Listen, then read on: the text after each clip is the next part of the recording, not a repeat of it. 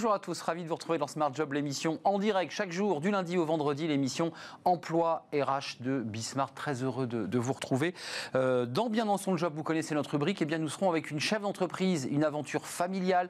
Elle fabrique des masques français. Elle sera avec nous dans quelques instants. Working Progress avec les invités de Welcome to the Jungle. On va réinventer le, le travail. Et puis dans le cercle RH, c'est la rentrée. Non, c'est pas la rentrée des classes, c'est la rentrée économique, bien entendu, pour les chefs d'entreprise, suspendus à ce plan de relance il sera dévoilé, l'a annoncé Jean Castex il y a quelques minutes, il sera dévoilé le 3 septembre prochain. Et puis fenêtre sur l'emploi, bah, c'est une étude de cadre emploi qui nous révèle bien que Paris n'a pas la cote, on va la détailler dans quelques instants. Mais d'abord, le journal présenté comme chaque jour par Cécilia Sévry. Bonjour Cécilia. Bonjour Arnaud, dans l'actualité aujourd'hui, le télétravail est en net recul en France. C'est ce que nous apprend un sondage YouGov pour la société Cardiosens.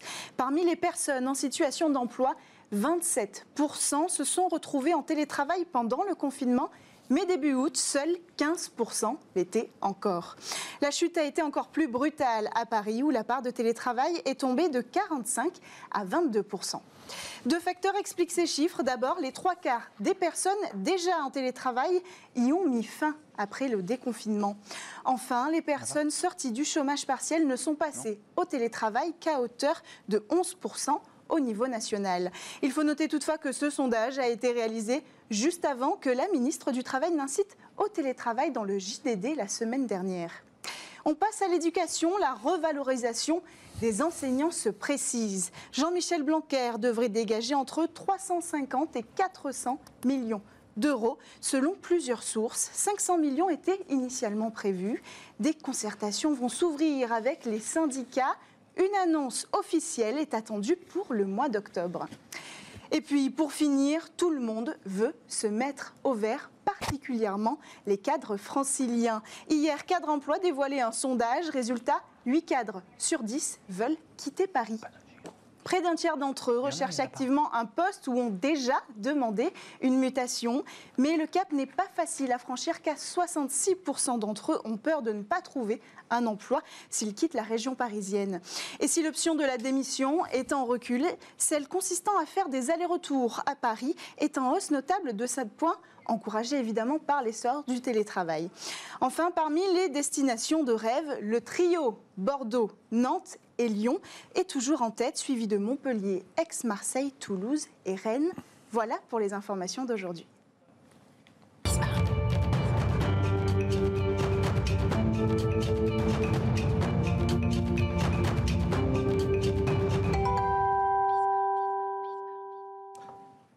Tout de suite, notre rubrique Bien dans son job, on accueille Diane Deblic. Bonjour, Diane.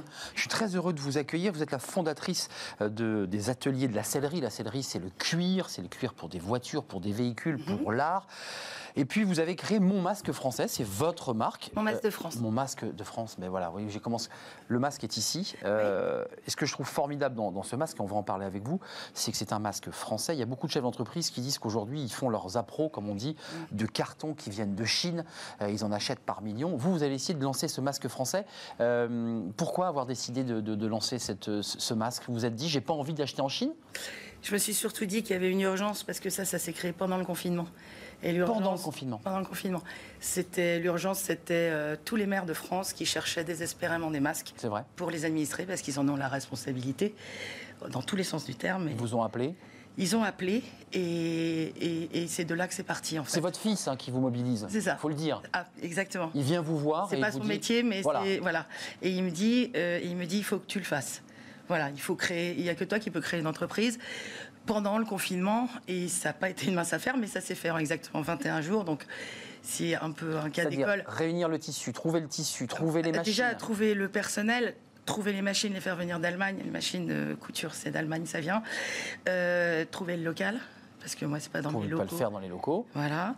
Euh, faire tout ce qui est juridiquement obligatoire ça fait partie des choses administratives assez lourdes. C'est une entreprise à côté de l'entreprise hein, Absolument, c'est vraiment une entité à part entière. Euh, voilà, respecter toutes les normes et, faire ce qu'il faut. Et c'est vrai qu'on a enregistré des commandes avant même d'avoir le lieu et le personnel. Euh, pour, donc ça, c'est un engagement citoyen, très clairement. J'étais horrifiée des prix euh, qu'on voyait sur des masques chinois jetables qui durent 4 heures, qui ne protègent pas grand-chose euh, et qui coûtaient jusqu'à 3 euros. Les maires m'appelaient en me disant 3 euros l'unité. Enfin, c'était délirant. D'autres. Certains se faisaient de l'argent sur des masques de mauvaise qualité. C'est juste monstrueux. Et puis, c'est passé aussi des masques textiles qui étaient euh, euh, franchement pas acceptables. Et, absolument, il y a une inflation. Il y avait une inflation d'ailleurs sur le tissu, sur les élastiques surtout. Mais euh, on, l'a fait cette émission sur le plateau ici, dans, dans Smart Job. Il y a le côté Made in France. On vous sent très attaché à cela. Oui, fondamentalement, oui, fondamentalement. Et là, c'est pas du discours, c'est vraiment les discours, c'est bien, mais la réalité, c'est concret là. Euh, c'est très concret. Donc, quand on parle de relocalisation, bah, c'est a que les entreprises, euh, les entrepreneurs qui vont décider de relocaliser ou pas. Mais la responsabilité, elle est clairement sur leur dos. Ils l'assument pleinement. Enfin, c'est comme ça depuis la nuit des temps. Et je pense que c'est pas prêt de s'arrêter.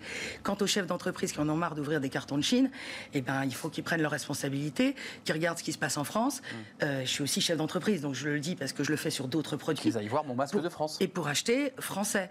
Après, il y a acheter français, puis après, il y a acheter la qualité. Parce ça, vous y tenez beaucoup, parce que ça, c'est les oui. c'est la qualité. Oui, et la qualité, elle est sur deux choses. D'abord, si vous regardez ce masque, vous vous apercevez qu'il est parfaitement cousu. Parfaitement. Parce que les gens qu'on a recrutés sont des couturiers, des couturières qui étaient au chômage. Parce qu'en France, il y a plein de gens de talent qui sont au chômage. Il y a un double effet là, il y a une forme d'insertion aussi. Exactement, des gens qui, qui, qui ont un savoir-faire et qui le montrent euh, aussi dans des masques. On ne fait pas que de la haute couture avec la couture, on peut aussi faire quelque chose de très. Oui, je suis un défilé de mode de votre masque hein, quand même, en même temps que vous parlez, c'est quand même pas rien quoi. Et puis cette technologie euh, euh, antibactérienne, antivirale. Oui, ça faut, faut en parler, c'est intéressant. C'est fondamental puisque c'est une société suisse, Eik, qui a développé cette technologie. Ils sont spécialisés là-dedans. Ils fournissent 200 marques dans le monde. Ça fait 15 ans qu'ils existent. Ils sont certifiés euh, sur cette technologie textile euh, antivirale, antibactérielle. Ils sont, ils sont certifiés. Euh, On trempe le masque dans ce bain. Et, le groupe Albini, qui est le tisseur depuis le XVIIIe siècle, tisseur de, de métier ancestral, un groupe très important, a développé, lui, la technologie d'application de cette technique euh, euh, antibactérienne, antivirus, euh, et, les, tissus de qualité sont trempés effectivement dans un bain dont les propriétés sont antivirales et bactériennes à base d'argent. Et qui permettent d'éliminer plus rapidement le, le... Entre 3 et 5 minutes, bactéries ou virus, et, donc, on a un masque qui n'est plus un masque barrière, mais qui est un masque bouclier, et qui, au bout de 30 lavages, pour ça, ramener au coût contact, au coût d'utilisation, c'est moins cher qu'un masque chinois. Les parents qui vont s'interroger pour la rentrée des classes auraient peut-être intérêt à s'intéresser à ce type de produit. Surtout qu'on a des versions taille enfant. Hmm. On a fait des versions. Oui, parce que ça va être concret pour les, les familles. C'est très concret. Et on a essayé de choisir, du coup, des tissus initialement de qualité, dans des coloris qui peuvent aussi être entre guillemets agréables, puisque le masque est contraignant, c'est une réalité.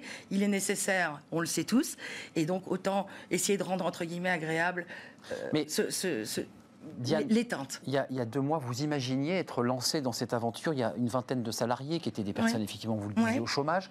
L'entreprise se développe. Vous êtes en train bah, d'être sur un plateau de télé pour en parler. Vous l'imaginiez, ça, que vous alliez faire des masques un jour ou... Non, j'ai imaginé que j'en faisais bénévolement, puisque dès que le confinement, enfin, dès que le, oui, le confinement a commencé, dans notre région, on a fabriqué bénévolement avec nos équipes de la sellerie euh, des masques en tissu. On a fait des appels aux dons de tissu. Il y a Mage qui nous a aidés. J'ai vu des marques euh, très connues. Exactement. Euh, qui, qui, nous ont fourni pour qu'on puisse euh, fabriquer et distribuer bénévolement 2000 masques. Mais à un moment donné, le bénévolement à la limite que, ah, limite. à la limite de, financière en bien réalité. Sûr, bien sûr. Et puis, c'est pas avec 2000 masques que vous fournissez Là, aujourd'hui, tout ce qui nous a été demandé. Euh, vous avez une entreprise, oui. euh, vous avez toujours l'entreprise de céleri, donc vous mhm. avez plus de travail parce qu'il faut organiser. J'ai aussi un centre de formation sur les métiers du cuir, donc voilà. Vous réussissez à tout organiser Parce que là, là on ne sait pas quand va s'arrêter cette épidémie, tout le monde le sait. C'est une inquiétude d'ailleurs. Oui, euh, très, très grande. Quel objectif vous êtes fixé pour cette entreprise? L'objectif, c'est quand même une pérennité. La pérennité n'étant pas forcément liée au désastre de ce qu'est le Covid dans le monde. On ne mise pas sur les choses dramatiques. En revanche, avec cette technologie, ça me permet de miser sur cette pérennité. On est en train de développer des, des, vêtements de, travail. Pour les, notamment les infirmières. Là, en libéral, on travaille des, des personnes qui. Trempées dans le même bain. Exactement, avec les mêmes tissus. Et, et, on va travailler avec certains hôpitaux euh, qui, euh, qui veulent bien euh, comprendre cette notion d'innovation hmm. et qui la comprennent aussi sur un plan financier. Oui, c'est la French Touch. On voit sur beaucoup d'autres secteurs où la France a une valeur ajoutée technologique. Bien sûr, voilà. C'est en ça que la pérennité peut exister parce que cette technologie, elle touche aussi la grippe. Elle, il oui, bien sûr, que le Covid. Donc, euh, c'est ça qu'il y aura besoin, sous des formes très différentes. À nous d'être innovants sur les formes et pas se dire, oh là là, si l'épidémie s'arrête, c'est la fin du monde. C'est au contraire, il faut que cette épidémie s'arrête. Bien je sûr. Pas quand, je ne suis pas médecin et je crois que même les médecins ont beaucoup de mal à estimer les choses. On ne le très sait pas. honnêtement, il faut être très humble par rapport à ça. Et ceux qui en parlent le mieux sont ceux qui disent, on ne sait pas, je crois. Très honnêtement, même dans le monde euh, médical. Donc voilà, mais il y a des besoins et cette technologie permet de travailler des vêtements sous plein de formes. Donc à partir du moment où on a les ressources euh, humaines qui savent faire et l'organisation qui a été mise et les hommes, je le redis, les femmes, voilà, et, qui ont été très courageux parce que prendre un travail pendant le Covid, bien sûr, quand on est au chômage et ils avaient tous besoin de travailler, mais ils l'ont fait. Il y avait un risque. C'était pas simple et c'était pas simple au plan légal à organiser un travail. Vous avez passé quelques coups de fil à la direction du travail, j'imagine, non euh, Non. Non. Vous êtes débrouillé. Oui. Par contre, ça. la direction du travail peut venir. On est Elle bien, peut venir. bien, bien au nord, mais elle depuis est, le début. Elle est la bienvenue. Ne me cherchez pas à vous piéger. Non, par non, oh je ne me sens pas piégée. Euh, un, un, aspect pratique pour les, les, familles qui nous regardent, parce oui. que la rentrée se prépare et je suis intimement convaincu qu'on prend sa calculette pour dire je vais acheter les masques. 9,50 euros TTC divisé par 30. Par 30 lavages. Divisé par 30. Donc on est en dessous de 0,26. On est à peu près à 0, entre, entre, allez, on est entre 0,26 et 0,43 selon les types de modèles. Compte tenu qu'il faut 3 masques par jour, on se Alors pas le... du tout, parce pas que du tout, là on n'est pas sur le 4 heures. Non, non, mais j'entends bien, mais c est, c est, quand on a un masque, masque jetable. Ce masque-là, vous, ah, le masque jetable, c'est toutes les 4 heures, théoriquement. C'est ça. Personne ne fait d'ailleurs. Celui-ci, on le garde. Ça protège plus grand-chose. Pour la journée. Vous le gardez et, quand il est sale, vous le lavez.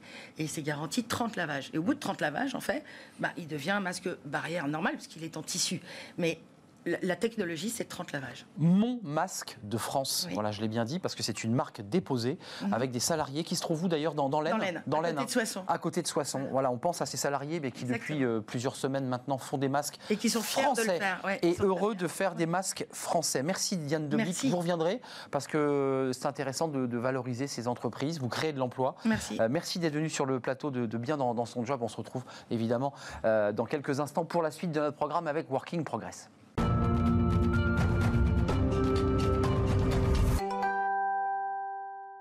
Working Progress avec notre euh, partenaire Welcome to the Jungle. Marie Ouvrard, merci d'être avec nous. Euh, très heureux de vous accueillir depuis lundi. Euh, alors on change de thème évidemment, euh, on n'est plus dans le name and shame. Aujourd'hui on s'intéresse au, travail, euh, à l'abolition du, CDI, euh, avec votre invité qui a sorti un livre un peu décapant. Alors il est chef d'entreprise évidemment, un peu décapant. Alors, il est chef d'entreprise et auteur du livre euh, 10 jours pour à quel travail. Il s'appelle euh, Pascal Lorne. Euh, bonjour Pascal. bonjour. Êtes... Donc, à quel Dynamique, travail Pascal, dynamique. Donc, vaste sujet évidemment. Euh, pourquoi déjà ben, avoir eu euh, besoin ou envie de, d'écrire ce livre et pourquoi il faut à quel travail aujourd'hui selon vous? Écoutez, j'ai hum, monté sept startups euh, dans plusieurs pays dans le monde et lorsque je suis rentré en France il y a cinq ans, euh, j'ai retrouvé, je rentrais des États-Unis et j'ai trouvé une France qui avait mal à son travail. Et j'ai décidé d'essayer de euh, trouver des solutions qui me semblaient un peu plus en adéquation avec le monde du travail d'aujourd'hui. En cinq ans, euh, GoJob est devenu une entreprise qui est passée de 0 à 10 000 salariés intérimaires et qui fait travailler 250 entreprises par région, euh, ce qui fait environ 1200 entreprises sur le territoire. Donc, sur ces cinq années, qu'est-ce que j'ai constaté? Euh, Au fil de ces cinq années, j'ai glané des informations et euh, j'ai rencontré, alors pas ces 1250 chefs d'entreprise, je les connais pas tous par cœur, mais, mais j'en connais beaucoup. Et, et, pas ces 10 000 salariés, je les connais pas tous, mais j'en ai embauché beaucoup. Et j'ai euh, collecté beaucoup d'informations sur l'état du travail en France. Et au fil de l'eau, j'ai commencé à prendre quelques notes. Et puis, à un moment donné, je me suis dit, bon, ben ça, il va falloir le partager parce qu'en fait, je pense que la France a mal à son travail et euh, souffre de reconnaissance par rapport à la valeur travail. Et euh, ça mériterait un petit peu de partager tous ces constats que j'ai faits sur le terrain. Alors, pour vous, justement, vous parlez beaucoup de la valeur travail. Pourquoi, selon vous, elle semble mise à mal aujourd'hui, cette valeur travail en France? Bien, je trouve que euh, aujourd'hui le travail n'est pas aussi bien valorisé que dans d'autres pays dans lesquels j'ai vécu, comme les États-Unis, l'Allemagne euh, ou, l'Asie. En France, euh, vous voyez par exemple quelque chose qui est absolument extraordinaire, qui sont les, RTT. Bon ben voilà, c'est récupération du temps de travail. Même dans la, sémantique, on, récupère comme si c'était du temps perdu. Donc je trouve que la sémantique, souvent, a tendance à, à, porter le travail comme quelque chose de pénible qu'il faut récupérer, dont il faut s'affranchir, le faire le plus court possible, alors que le travail est une véritable source d'épanouissement. Quand on a du travail, on est épanoui, on est bien dans ses baskets, on se lève le matin, on a des objectifs, on travaille avec euh, des équipes. Tous les travaux ne sont pas faciles, mais entre avoir un travail, même le plus difficile, et ne pas avoir de travail et rester euh, chez soi, eh bien, il y a un monde en fait. Et le monde, c'est le monde de la dignité. Moi, ce que j'ai découvert, et je l'ai vécu dans mes tripes, puisque j'ai été, après avoir revendu mon entreprise précédente, sans travail pendant deux ans. Alors, j'avais pas de problème financier car j'avais bien revendu mon entreprise, mais j'ai vécu dans mes tripes ce que c'est de ne pas avoir de travail. Et ne pas avoir de travail, c'est avoir le regard de ces enfants qui, le soir, lorsqu'ils rentrent de l'école, vous demandent mais Papa, qu'est-ce que tu as fait aujourd'hui de ta journée? C'est dans les dîners en ville. Alors, c'est quoi tes projets? Ah, ben, j'en ai pas trop, mais en fait, à quoi tu sers? Et euh, ce que j'ai expérimenté dans mes tripes, je l'ai vécu à travers ces 10 000 salariés à qui on a donné du boulot, à qui on a redonné de la dignité par le fait d'avoir du travail.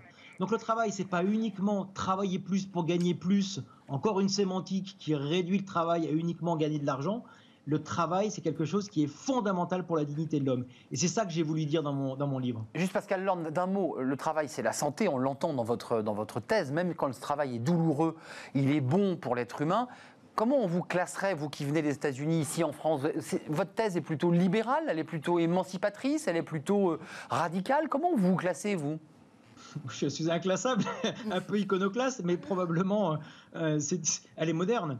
elle est moderne parce qu'aujourd'hui, l'Internet et les changements sociétaux font que la relation entre l'employeur et l'employé telle qu'elle avait été définie pendant les grandes périodes du capitalisme, il fallait mobiliser des capitaux et il fallait faire rentrer des gens dans des usines et les faire travailler avec, avec leurs bras. Donc il y avait une ère pendant laquelle il y, avait euh, des travailleurs qui devaient s'unir ensemble et qu'on créait les syndicats pour arriver à défendre leurs droits face à des, patrons euh, plus capitalistes. Donc il y avait un peu une lutte des classes et c'était bien. Aujourd'hui, euh, je pense qu'on sort de l'ère du capitalisme, dont je ne suis pas un ultralibéral, ultra-capitaliste. Au contraire, je constate que cette ère-là est finie et qu'aujourd'hui, les gens veulent plus de liberté. Et on voit bien que l'auto-entrepreneuriat est une formidable représentation de cette aspiration à pouvoir gérer ses propres emplois du temps, à pouvoir gérer ses vacances sans avoir demandé à son employeur, et instaure une relation qui n'est plus une relation, on va dire, de servilité entre un employeur qui va décider de votre salaire, qui va décider de vos horaires, qui va décider de vos vacances,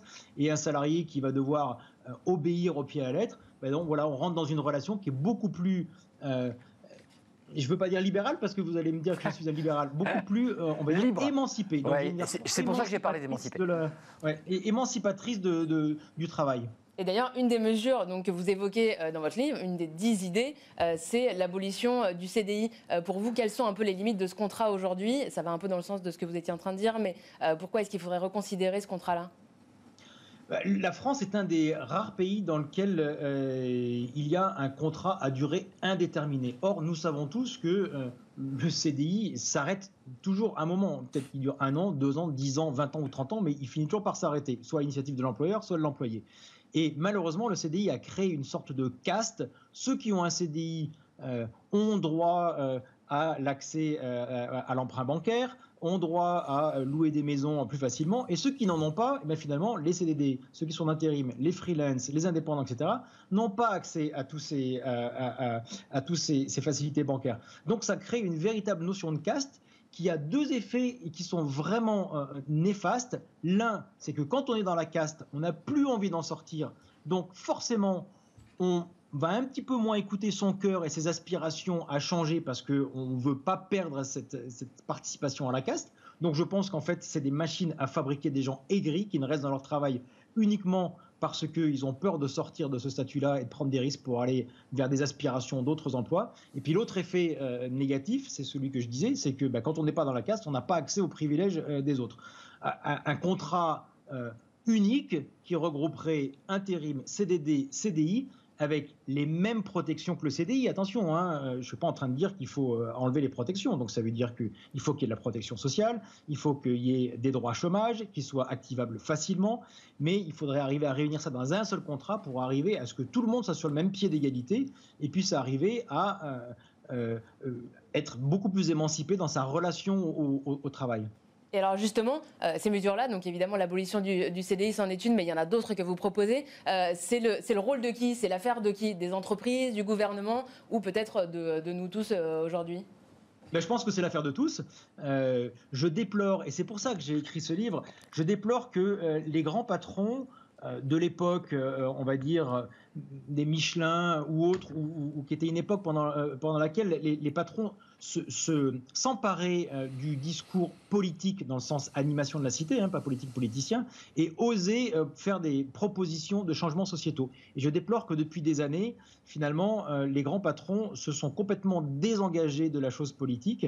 Et, et, donc ce livre, c'est un peu un appel à tout le monde, aux salariés, à lire ce livre et à dire, ben oui, il y a des choses avec lesquelles je suis d'accord, d'autres peut-être pas d'accord, mais oui, ça, fait sens. C'est un appel aux patrons à réfléchir un peu différemment dans leurs relations émancipées du travail. Et c'est un appel également aux journalistes et euh, à nos gouvernants, euh, aux femmes et aux hommes politiques qui nous gouvernent, à regarder les choses d'une manière beaucoup moins crispée et beaucoup plus euh, émancipée euh, à, nouveau. Mm. Donc voilà, c'est un, Merci Pascal. bouteille à la mer pour, pour que tout le monde se saisisse de cette euh, vraie valeur travail qui ramène de la dignité auprès de tout le monde. Passionnant, dynamique, auteur de 10 jours pour à quel travail, Pascal Lord, entrepreneur, fondateur, on l'a entendu, de cette agence GoJob, une agence d'intérim Voilà pour le message que nous a fait passer euh, Pascal Lone, juste pour lui dire quand même qu'aujourd'hui, ce sont les universités d'été du MEDEF et qu'il parle de démocratie. Ça, mettra de l'eau au moulin de, Pascal.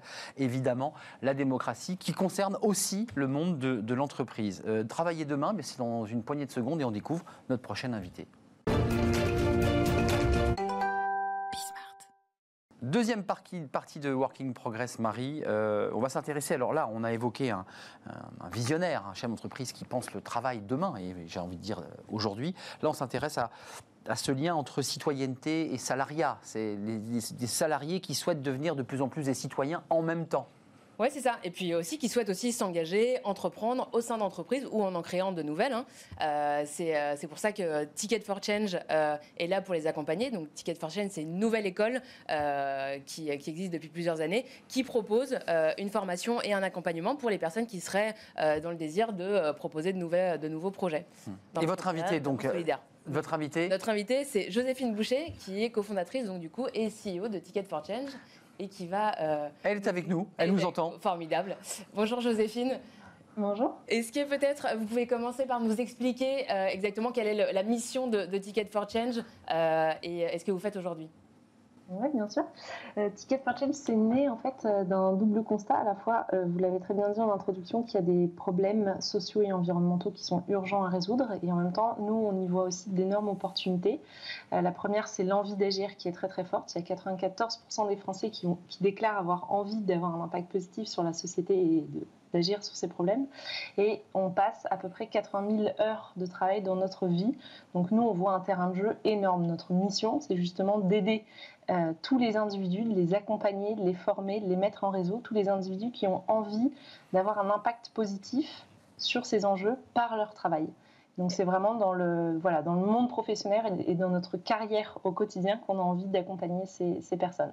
Et alors, ça peut être des personnes euh, salariées ou euh, futurs entrepreneurs euh, ou étudiants, peut-être, j'imagine? Exactement. En fait, on accompagne, on va dire, trois types d'individus, soit des entrepreneurs, donc des, des, gens qui ont envie de, de créer leur projet de, de zéro, soit des intrapreneurs ou collaborateurs d'entreprise qui, eux, préfèrent avoir un impact au sein de leur organisation, qui vont essayer de faire bouger les lignes en interne. On accompagne aussi ce qu'on appelle des contributeurs, donc qui sont des personnes qui ont une expertise, une compétence euh, particulière et qui vont la mettre au service d'un projet existant. Donc nos programmes, ils sont à destination de ces trois types de personnes. Euh, ce qui est important pour nous derrière, c'est de montrer que ben, chacun peut agir en fonction de ses talents, en fonction de ses moyens, en fonction de son secteur d'activité, qu'il y a plein de façons différentes euh, ben voilà, d'être euh, d'être utile et d'avoir un impact positif par son travail. Il n'y a pas que de l'entrepreneuriat. Et alors, votre, votre école ne, dispense pas une formation classique, mais des expériences transformatrices. Est-ce que vous pouvez nous expliquer un petit peu euh, concrètement à quoi ça ressemble? On parle d'expérience transformatrice parce que la conviction qu'on a, c'est qu'on ne peut pas, comment dire, changer le système, changer la société sans faire un travail aussi en parallèle sur soi et sur se changer soi-même, quoi, ses postures, ses croyances, son attitude, ses comportements. On a envie de, voilà, d'être, euh, enfin, d'accompagner ces individus à être parfaitement alignés, en tout cas de tendre vers un alignement entre eux, euh, ce qu'ils font, ce qu'ils sont, ce qu'ils disent, etc.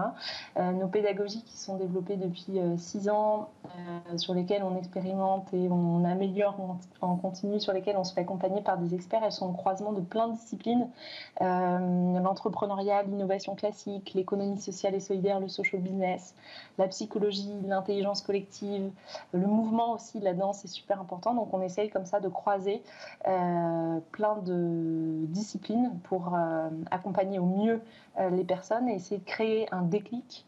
un déclic qui les accompagnera toute leur vie. Joséphine, qui dit école, on l'a entendu, c'est une école nouvelle génération. Il y a des locaux, comment ça se passe? On vient, on pousse la porte, on arrive en classe à 8 heures, on met son masque. Racontez-nous un peu d'un point de vue concret. D'un point de vue concret, en fait, on a, on a des programmes qui se passent euh, en ligne. Euh, donc, on a un cours en ligne euh, qui est disponible sur Coursera, par exemple. On a des podcasts qui sont disponibles sur les plateformes de podcast. Donc, on a des offres qui se font à distance, 100%, Covid ou pas Covid. On a des offres qui sont, qui sont depuis toujours à distance. Et on a des offres qui sont aussi en présentiel. Donc, on a, par exemple, un parcours pour se lancer dans l'entrepreneuriat quand on veut créer son entreprise sociale. On a des euh, week-ends d'exploration pour trouver sa voie quand on ne sait pas trop par où commencer, mais qu'on a envie de, voilà, de se reconvertir. Donc, on a un mix entre euh, voilà, des offres euh, qui sont plutôt en ligne et des offres qui sont en présentiel. Nos offres en présentiel, elles ne sont pas dans un bâtiment physique unique, on va dire. On travaille en fait avec un réseau de démultiplicateurs, donc qui sont des formateurs. des formateurs et des bénévoles qui ont été formés à nos méthodos et qui sont présents partout en France. Donc on est présent aujourd'hui dans une dizaine de villes euh, un petit peu en France. On peut retrouver les programmes, euh, les programmes tickets. Donc on, peut dire qu'il y a plein d'écoles partout en France. Alors, selon, il y avait une, partie intéressante. Selon une de vos études, 94% des Français ont envie de contribuer à résoudre des problèmes de société, mais seulement 20% le font. Qu'est-ce qui, pour vous, freine la plupart des gens à se lancer ben, dans ce type d'action ou d'entreprise? euh, il y a plein de facteurs qui jouent. Euh, déjà, il y a un manque de connaissances, en fait, du fait que c'est possible euh, d'avoir un impact positif par son travail, de s'engager par son travail. On a encore tendance à croire que ça doit se faire à côté. il y a plein d'engagements qui sont extraordinaires à côté, comme le bénévolat, par exemple, mais il y a aussi possibilité de le faire par son travail. Et ça, on, commence de plus en plus à en parler, mais il y a encore du boulot de sensibilisation, on va dire, là-dessus. Donc c'est souvent un manque de connaissance du fait que ça existe, un manque de connaissance de soi aussi. Qu'est-ce qu'on a envie de faire? Qu'est-ce qu'on aime? On ne prend pas souvent le temps de se poser ces questions. En tout cas, il y a beaucoup de gens qui manquent de ces moments de prise de recul et voilà, d'apprentissage en fait sur les expériences passées. Euh, il y a un manque de confiance en soi, euh, un manque de réseau. Euh, on peut être seul aussi. Et euh, il y a souvent des contraintes évidemment financières et, euh, de comment dire de statut social en fait qui jouent.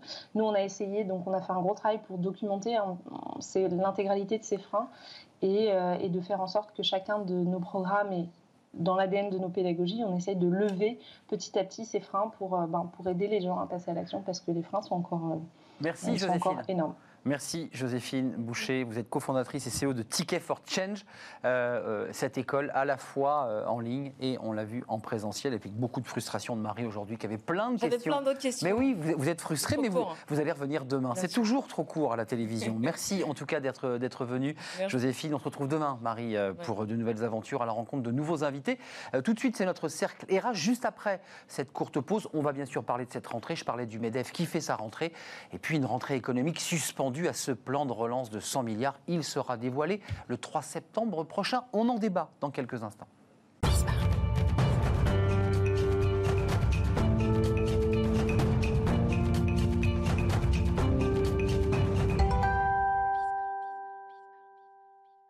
Le cercle RH avec mes invités, je vous les présente dans quelques instants. On s'intéresse à ce plan de relance. Alors, il a été repoussé d'une semaine du 25 août au 3 septembre. 3 septembre, ça a été dévoilé aujourd'hui par Jean Castex, le, Premier ministre. On va en parler, c'est 100 milliards d'euros avec une partie pour la solidarité, une partie pour l'écologie.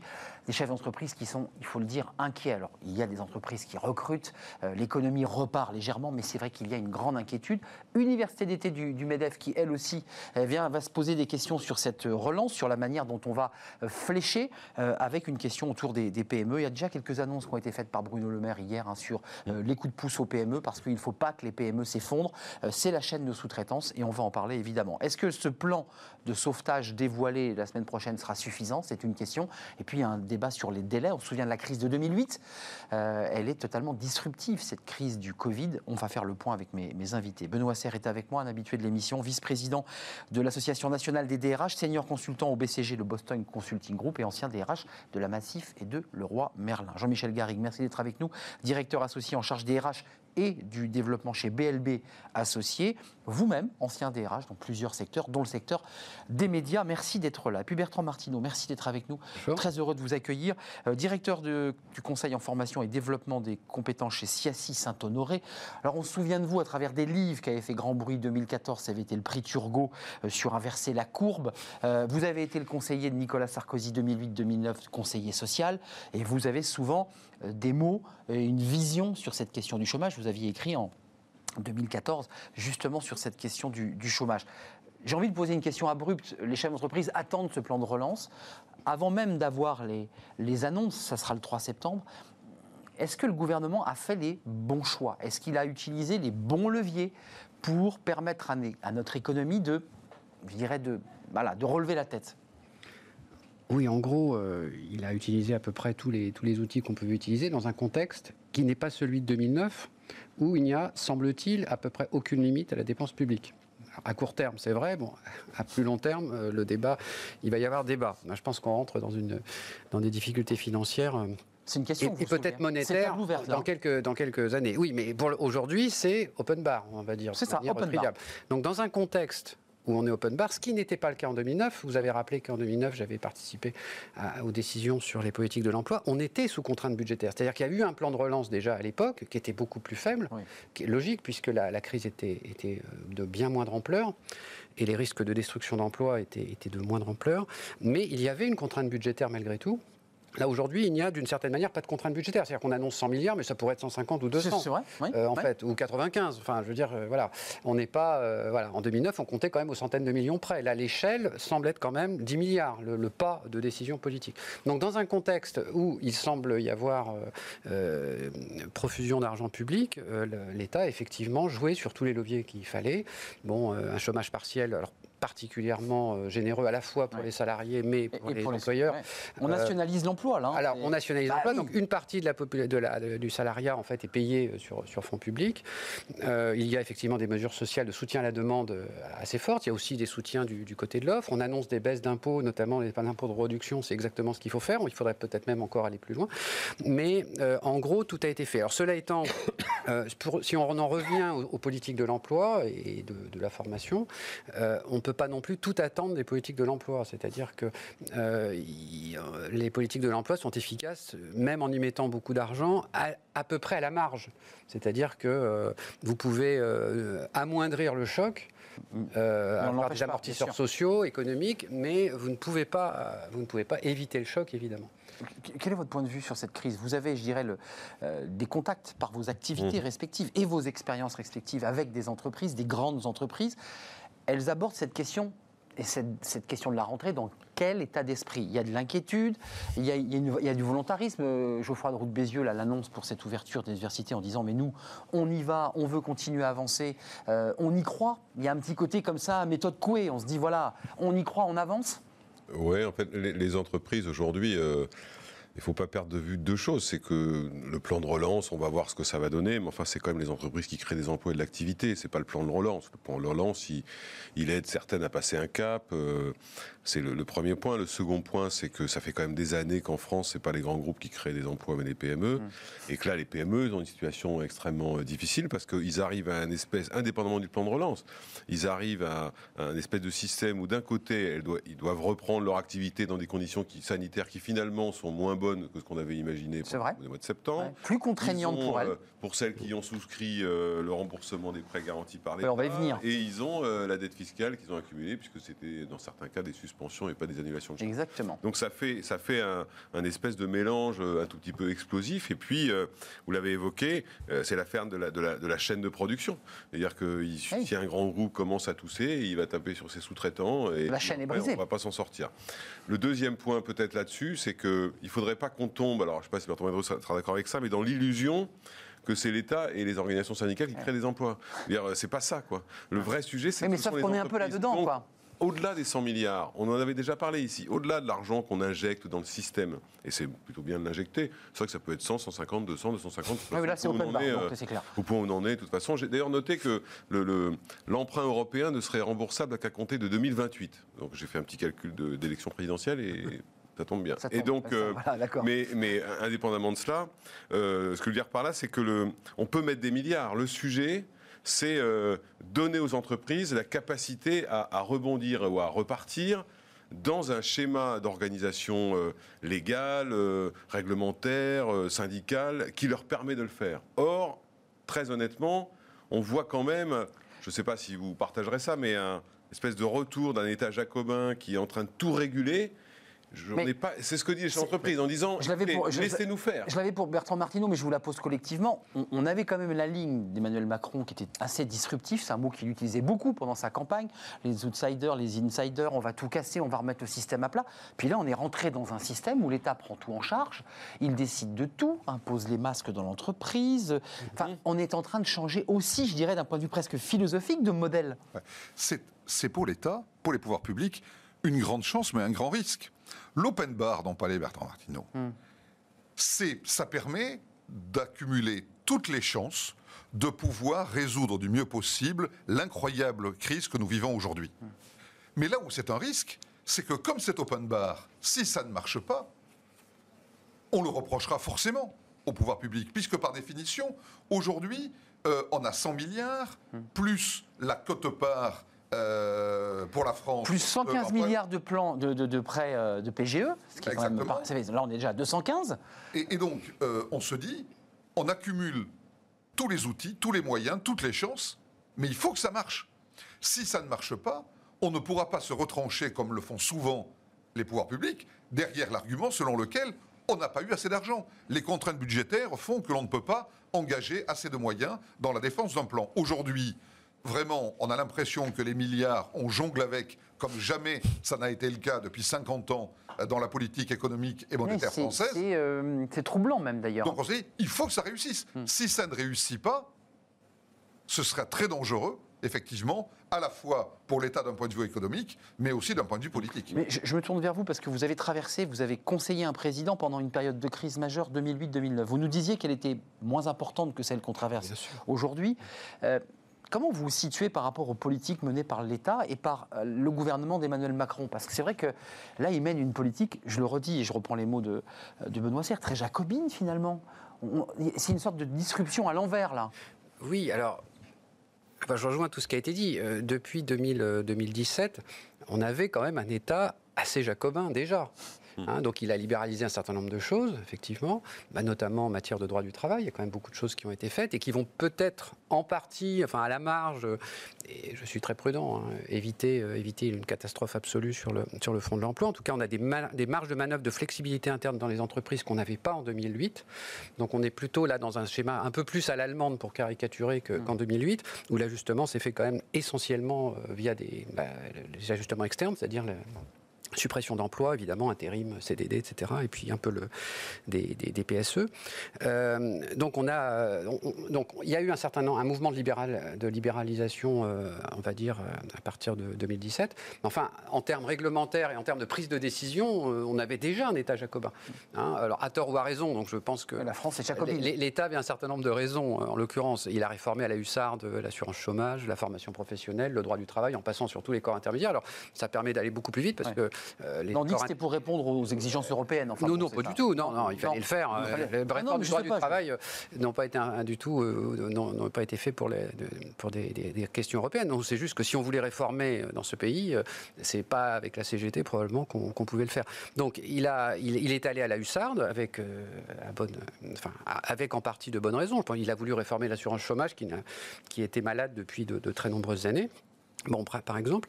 Euh, donc il y avait déjà cette tentation jacobine. Là, effectivement, on est dans une situation où, euh, alors on nous parle très vaguement de décentralisation. Bon, je rappelle que c'est mm. les régions qui ont normalement la compétence de matière on de parle beaucoup de territoire. Hein, vous avez vu depuis la région oui, hein, oui. c'est tous ah les bah jours. Hein. Non, mais, oui, mais, bien sûr. Non, mais, non, mais il y a un effet normal. il y a un effet d'image. Euh, oui, on verra ce qu'il y aura. Donc dans l'état actuel des lois et des règlements qui vont certainement pas changer d'ici 2021 parce qu'on n'aura pas le temps, c'est quand même l'État qui est aux commandes. Il n'y a pas de décentralisation, alors même que effectivement les régions sont théoriquement sont les leaders sur le développement économique. Mais, là, l'État effectivement écrase. Vous avez, Benoît, vous avez vu Benoît euh, Laurent Saint-Martin, qui est, un, qui est le rapporteur du budget à l'Assemblée, qui est un député euh, LREM, quelqu'un qui connaît bien les finances euh, publiques, qui les gère, qui nous dit que potentiellement, c'est il a fait une étude, 10% du PGE, du PGE ne serait pas remboursé.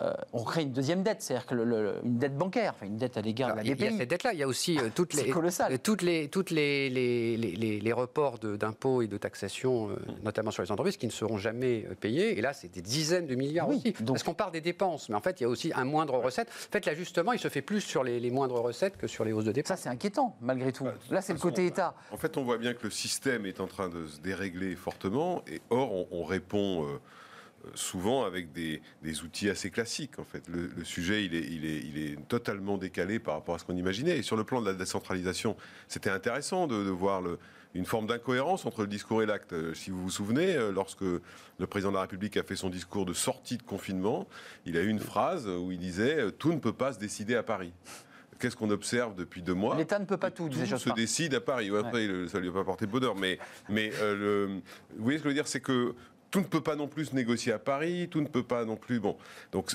on a les sujets de dette, on a les sujets de non-remboursement, les sujets de, l'engagement des dépenses, mais surtout, on a le sujet de la capacité. Beaucoup de chefs d'entreprise vous disent, et vous l'avez dit en début d'émission, les reports de paiement de charges qu'on repousse de six mois en six mois, ils vous disent, je ne vais pas pouvoir les payer parce qu'à la fin, ça va devenir colossal. J'aurai les charges de l'année plus celles de 2020. Mais c'est une affaire de, de, la politique du gouvernement depuis le début qui a fait un choix qui était très honorable, qui était de dire, euh, on préfère l'emploi au déficit.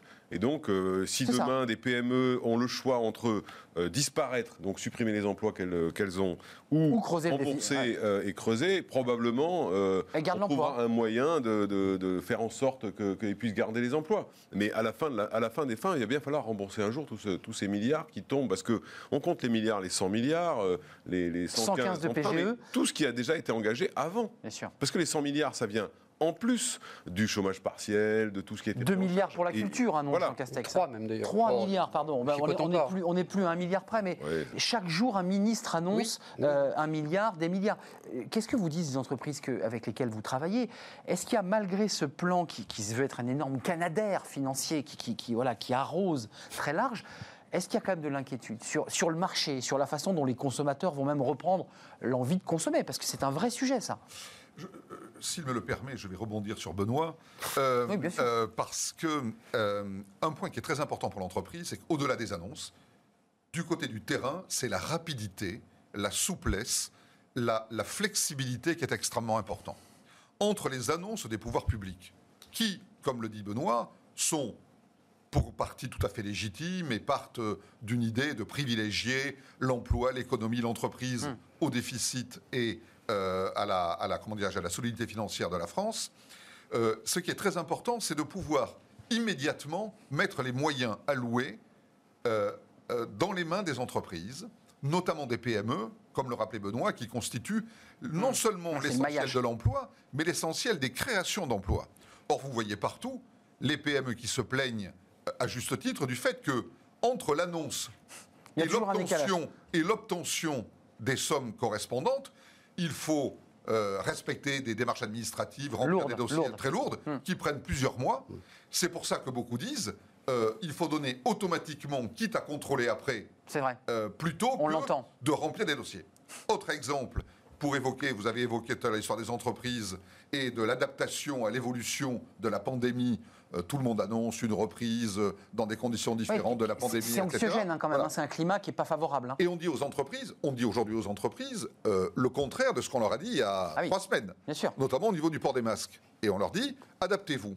Et payez, hein, payez les masques. Pareil. Et on a eu ces jours-ci une première décision de justice d'une entreprise qui dit, euh, voilà, j'ai un plan en trois étapes euh, d'abord télétravail euh, pendant le confinement et après, ensuite reprise partielle à effectif réduit, puis reprise très importante, annonce, accord euh, des, corps intermédiaires, comme vous disiez, des syndicats. des IRP, des représentants du personnel, eh bien, un jugement vient de dire, ah non, l'entreprise doit demander l'accord des représentants du personnel pour chacune des phases du plan. Donc, l'entreprise disait bah, il faut que je modifie mon plan par rapport aux nouvelles instructions euh, des pouvoirs publics sur le port des masques obligatoires, eh bien, il faut qu'il reprenne la totalité de son plan. Et il en a donc pour, allez, on va dire, trois mois de discussion. Donc c'est la lenteur aussi du dialogue social qu'il faut réinventer. Est-ce qu'on est dans un, euh, Bertrand Martineau, c'est important avant, avant, de, dans un plan de relance ou un plan de sauvetage? Parce que là, c'est annoncé par le gouvernement comme un, la relance, c'est un mot positif. On relance. C'est un mot presque sportif. On relance, on, attaque. Euh, le plan de sauvetage, c'est autre chose. On est, on est collé à son but et on essaie d'éviter de, de, perdre. Pour, pour, revenir juste sur ce point-là, la rapidité, c'est très important. Moi, je pense quand même que jusqu'à présent, euh, aussi bien dans le domaine euh, de l'administration fiscale que euh, dans le domaine du travail, en particulier les questions de chômage partiel, l'État était quand même très réactif. Hein, voilà. en revanche, là où l'État pose problème aujourd'hui, c'est dans l'incertitude sur les, questions sanitaires. C'est-à-dire, effectivement, c'est ce que vous disiez, ça change sans arrêt. donc il faudrait quand même stabiliser un peu le, système. Donc moi j'ai des inquiétudes sur la réglementation en termes sanitaires et le, le fait que l'État en fait veut aussi tout dicter contrairement à ce qui se passe dans, les autres pays, où c'est l'État qui fixe tous les cahiers des charges, y compris dans des grandes entreprises qui auraient la capacité, en fait, euh, via leur, euh, leur, ingénierie et puis leur, euh, leur dialogue social, de gérer, de gérer les choses. Bien sûr, bien sûr. et alors ensuite, il va y alors ensuite, il y a un autre, un autre sujet qui arrive maintenant avec le plan de, de, relance où on va avoir, ou sauvetage ou relance, j'y reviens, c'est on va avoir beaucoup de plans sectoriels. Et là, on arrive dans un État euh, qui est non seulement euh, très dépensier, bon, mais ça, on, en a déjà parlé, on a fait, mais, mais, avec cette, dimension colbertiste qui ne lui a pas toujours réussi euh, dans le passé récent. C'est-à-dire des appels à projets industriels, des plans de relance sur l'écologie, avec un, en gros un chef de bureau d'administration qui va expliquer qu'il vaut mieux la filière hydrogène que telle ou telle filière, alors même qu'il peut y avoir débat. Et dans, dans ces cas-là, donc, alors, on dit que ce sont des investissements d'avenir, donc ça sanctifie toute dépense, parce que pour l'avenir, qu'est-ce qu'on ferait pas, évidemment, avec des taux de des taux de rendement interne absolument mirifiques. Et vous y voyez le risque bah, Le risque, mais, le, risque, c'est que euh, dans l'urgence comme ça, à toute vitesse et de manière euh, très, très étatique, euh, on ne prend pas forcément les bonnes, les bonnes décisions hmm. stratégiques. Donc, voilà. Et donc, donc c'est à la fois. Alors, il y a une partie sauvetage parce qu'il va y avoir des plans sectoriels, par exemple dans la culture, il va s'agir tout simplement de sauver le spectacle vivant. Tout simplement, là, oui. Et puis il y, a des, il y, a des domaines où on est plutôt dans l'avenir à 20 ans, dans le domaine de l'écologie, etc. Transformation des modèles. Et alors autant sur le sauvetage, euh, là, on peut tout à fait comprendre le sujet parce que euh, bah, c'est des, actions assez simples, finalement, de subventionnement, de baisse de charges, de, mesures euh, d'urgence, comme le gouvernement l'a fait déjà pendant le, confinement ou en sortie de confinement.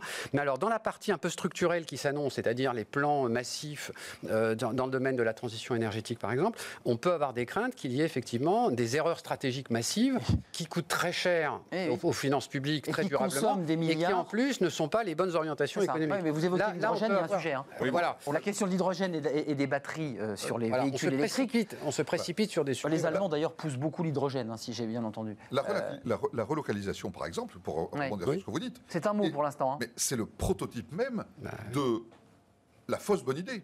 Parce qu'on va dire aux industriels, il faut relocaliser en France, dans des tas de domaines, l'automobile, mmh, l'énergie, mmh. etc. Et d'un autre côté, on va leur dire, mais surtout, il faut garder euh, une compétitivité, compétitivité, économique, des prix concurrentiels. Et ça, c'est pas possible. Euh, il faut que le consommateur n'y perde pas. Or, ça marche pas ça. C'est pas possible. Mais non. Avec le niveau des salaires, de la protection sociale, de, de l'imposition de la fiscalité en France, c'est pas possible. Donc, je ne sais pas comment les pouvoirs publics, même si l'idée est louable, comment ils vont résoudre cette espèce des paradigmes qui sont totalement inverses. On l'a beaucoup entendu avril, euh, avril-mai, la relocalisation. On l'entend beaucoup moins aujourd'hui des, dans les discours, je dirais, euh, politiques. C'est qu'il y a une prudence. Juste d'un mot, les Allemands, je l'évoquais parce qu'ils parlent d'hydrogène beaucoup. Euh, les Allemands, Bertrand Martineau l'évoquait. Les Allemands ont fait baisser leur TVA à 4 points. Nous, on n'y touche pas à cette TVA. Alors, il y, a, la politique de l'offre, mais il y a aussi la politique de la demande. C'est-à-dire dire, après tout, il faut que le consommateur ait envie de consommer. Il a, il a beaucoup thésaurisé le consommateur. il y a des milliards en L'obstacle aujourd'hui, à la consommation, euh, c'est pas les prix. Donc il ne s'agit pas de baisser les prix de quelques points via de la TVA, qui d'ailleurs est un très bon. Non, pas du tout. Si la, si la demande est faible, c'est pour l'incertitude et l'explosion du chômage. Donc on thésaurise. Oui. Évidemment, c'est pas parce que les prix ont, augmenté. Donc les Allemands, les prix sont, sont pas très flambants. Ils sont pas flambants, mais les Allemands font, font un choix de baisse de TVA. Bah, c'est leur choix. Oui, je ne pense pas que ce soit un le, bon choix. Bon, alors par ailleurs, euh, en France, vu le niveau des, importations, une baisse de TVA euh, bénéficierait surtout euh, aux importations. donc c'est pour ça qu'on ne touche à pas. À hauteur de 40 ou 50 Benoît Serre, mot de la fin. Non, c'est vrai que la question sauvetage ou relance, le point que soulève Bertrand Martineau et, et le point central, c'est l'incertitude. Le problème, c'est que les entreprises ne savent pas à quel moment ça va tomber. Je vous donner un exemple très concret deux exemples même. Trois semaines avant le nouveau protocole sanitaire des entreprises, on a annoncé l'allègement du protocole sanitaire des écoles. Donc vous vous dites, bon, bah, ça va suivre. Bah, finalement, non, on a pris le chemin inverse. C'est l'inverse. Et après, ce qui m'a frappé, mais j'ai vu que ça avait un peu changé, et je finirai par cela, c'est-à-dire que dès que la ministre du Travail a annoncé le nouveau protocole, qu'est-ce qu'elle a dit juste derrière? Et on va renforcer les contrôles. C'est-à-dire qu'elle part du principe de la défiance. Alors qu'aujourd'hui, je peux vous dire, et, Jean-Michel sera d'accord avec moi, dans les entreprises, le sujet, c'est restaurer la confiance. Eh restaurer la confiance entre les collaborateurs, restaurer la confiance vis-à-vis de l'avenir, restaurer la confiance dans l'entreprise. Et on a un État très jacobin qui nous dit alors, Attention. on vous fixe des règles, mais en plus on vous contrôle. Oui, on infantilise un peu, si je peux me permettre. Je trouve qu'il aurait été plus intéressant, les entreprises ont prouvé leur capacité à s'adapter et à être responsables depuis des mois de laisser les entreprises continuer à gérer parce que leur objectif c'est redémarrer plutôt que partir sur le contrôle tout de suite. J'ai noté la semaine dernière qu'Elisabeth Borne avait dit non mais les contrôles, mais on va d'abord faire confiance aux entreprises. Elle a un petit peu rétropédalé. Elle a un peu rétropédalé. Mais c'est quand même curieux comme positionnement hmm. d'entrée de jeu. A posteriori, a priori, on ne fait pas confiance. Voilà, d'entrée de jeu. C'est exactement euh, ce que, ce que Jean-Michel expliquait tout à l'heure. D'entrée de jeu, a priori, on est défiant et nous, l'État, on va vous dire comment il faut faire. Mais vous reviendrez nous commenter le fameux plan de relance ou de sauvetage. Enfin, en tout cas, il est, il est baptisé plan de relance. Ça sera le 3 septembre prochain, décalé d'une semaine je l'évoquais. Merci à, Bertrand Martineau, vous êtes directeur du Conseil en formation et développement chez Siassi Saint-Honoré. Merci d'avoir fait un détour par le plateau de, Smart Job. Merci à Jean-Michel Garrigue et Benoît Serre qui viennent régulièrement euh, dans notre euh, émission et c'est toujours un plaisir. Vous revenez quand vous voulez, évidemment, Bertrand Martineau, à condition qu'on vous invite, bah, bien entendu. Voilà, c'est la fin de notre. C'est la... évidemment, c'est une logique. C'est un peu la condition. C'est la fin du, du cercle RH. Tout de suite, c'est fenêtre sur l'emploi. Justement, on parle des chiffres de l'emploi avec une étude intéressante de cadre emploi euh, où les cadres eh euh, n'aime plus Paris. Bah oui, on en parle.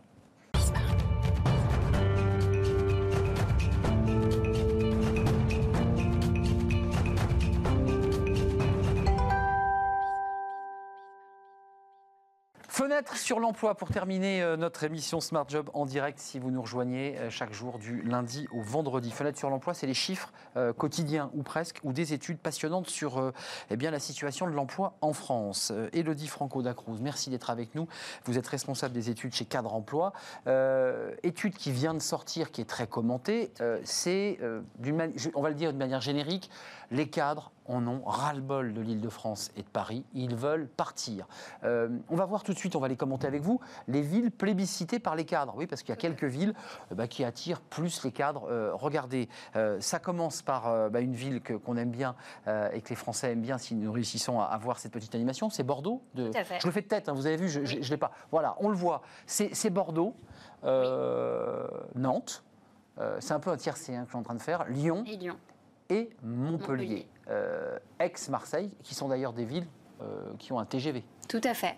Euh, comment vous expliquez cette envie accentuée, parce que vous venez régulièrement sur notre plateau, et régulièrement, Cadre Emploi nous dit ah, les cadres, euh, voilà, ils veulent partir dans des métropoles, mais plus à Paris. Comment vous l'expliquez?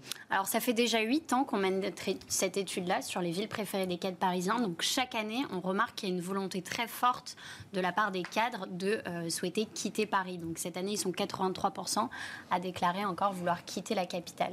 Et cette volonté-là, elle a d'autant plus été renforcée par le confinement et tous les événements récents qu'on a vécus, comme la grève en décembre, par exemple, qui a encore plus exacerbé les points de tension et les points d'insatisfaction qu'ils ont en vivant à Paris. C'est pour ça qu'ils souhaitent euh, alors on va le voir partir parce que, en métropole. Alors on va, j'avais dit on va défoncer une porte ouverte, mais on va voir les éléments que citent euh, les, personnes qui ont été interrogées par cadre emploi. Bon, c'est assez simple pollution, stress, embouteillage. Ça c'est le trio de tête.